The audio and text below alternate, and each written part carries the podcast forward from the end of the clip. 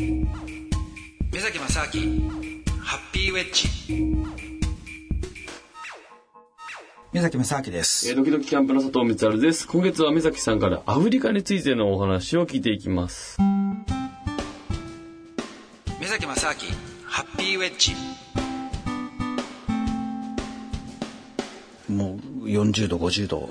わかんない。やけどしちゃいますよね。そうそれで例えば車で移動するとしたら、あのー通常だったらまあエアコンが、まあありますよね。でもアフリカの普通の車はエアコンなんかないんですよ、であとはあのまあ通常の乗用車って言ったらまあ4人か5人ですよね乗るのがね。はい。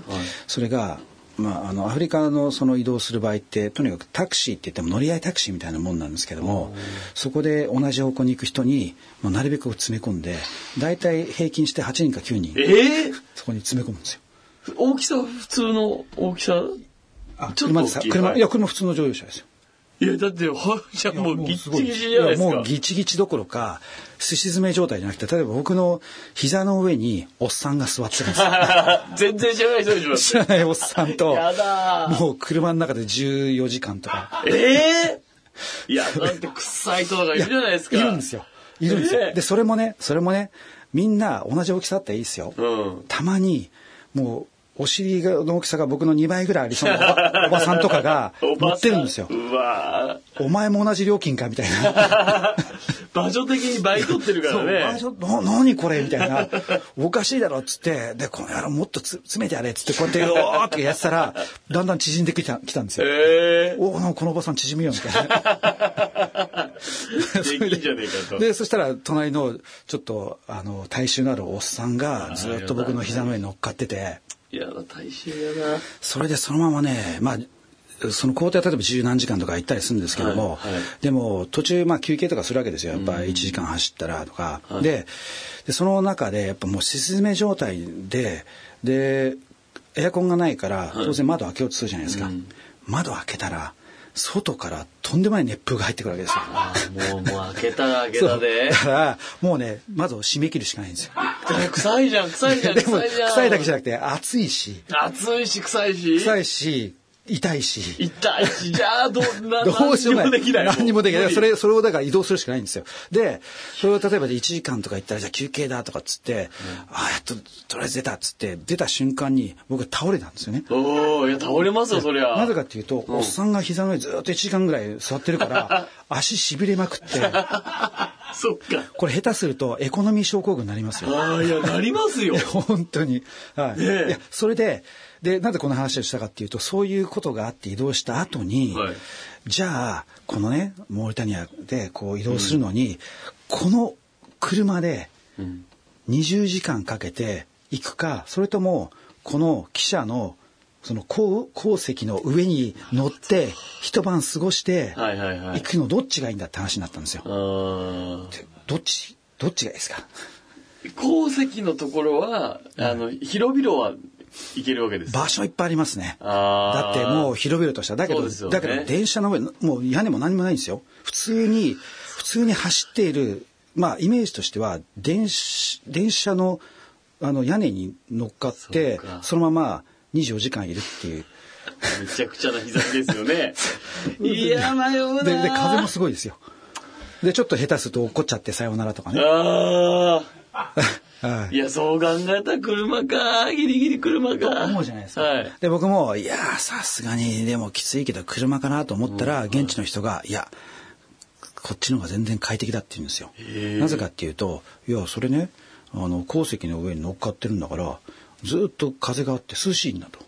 うん、で、実はそこの、あの、記者のところに、あの、まあ、鉱石の上はただなんですけども、寝台車っていうか、そその座る場所も実はね、お金払えばああるんですよ。そうなんでもそこは絶対やめとけって言われたんですよ。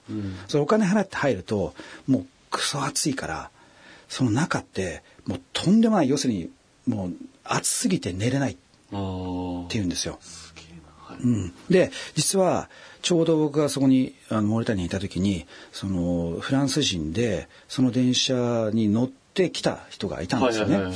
でその人がもうね2日間ねそのついてからぐったりしてて動けなかったんです あまりにも過酷でそのその汽車に乗ってることが、はいはいはい。なお前絶対あんなん乗るなって言われて。ででいやそれはそこのそのシートを取ったからダメなんだってね上に乗っかってら超快適だ全然楽勝だよとか言うから、ああそうそうかっつってで乗ったんですよ。はい。いやーまあ確かにね夜は良かったですけどでもやっぱりその上でね10 20時間ぐらいですか乗ってるのはちょっときつかったですけどただまあ面白かったですよ。結果としては面白かったですねいや、そうか、今思えばね。うん、で隣の車両にいるね、はい。あの現地の人とかがあのフルーツとか「おうお前これ持ってけ」なんつってくれたりとか「ありがとう」とかっつって。そうですね。いろんなその現地の人の触れ合いがあって。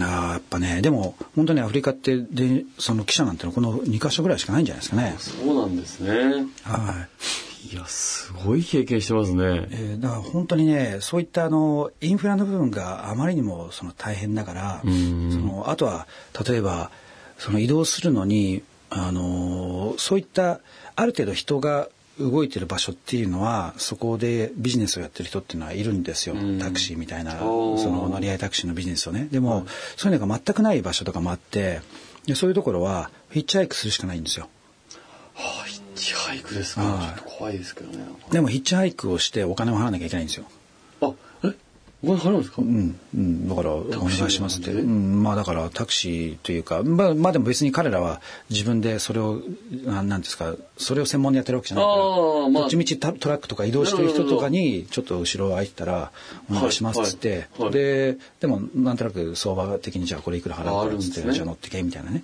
はあ。そういうのもありましたし。へえ。だから結構そういったあの、まあ、確かにアフリカもあのピンポイントで例えばケニアのサファリに見に行こうとか、うんうんうん。こういうんだったらねこれはこれで面白いものあると思うんですけど、はい。やっぱり国境をこう渡っていくっていうのがねすごいですね。大変でね 本当にその毎回毎回国境を渡るたんびに、はい。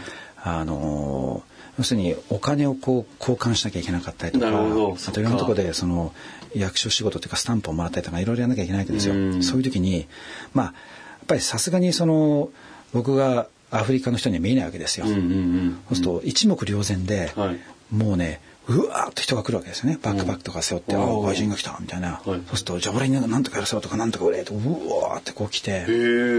でそういう人たちをこうかき分けながら。はい。で国によってはなんかもう普通にビザとかあるのに「うん。お前これあのこのビザでダメだからちょっと金よこせ」とかっつって、ええ。あ、言ってくんだ。はい、うん、だからそういうのもね結構大変なとこもありましたよね。これ、そもそも、まあ、えっと、アフリカ、まあ、世界、世界中をね、目崎さんがこう旅をされていく中で、この、アフリカにこう行って、その、その観光地じゃないところじゃないですか。はい。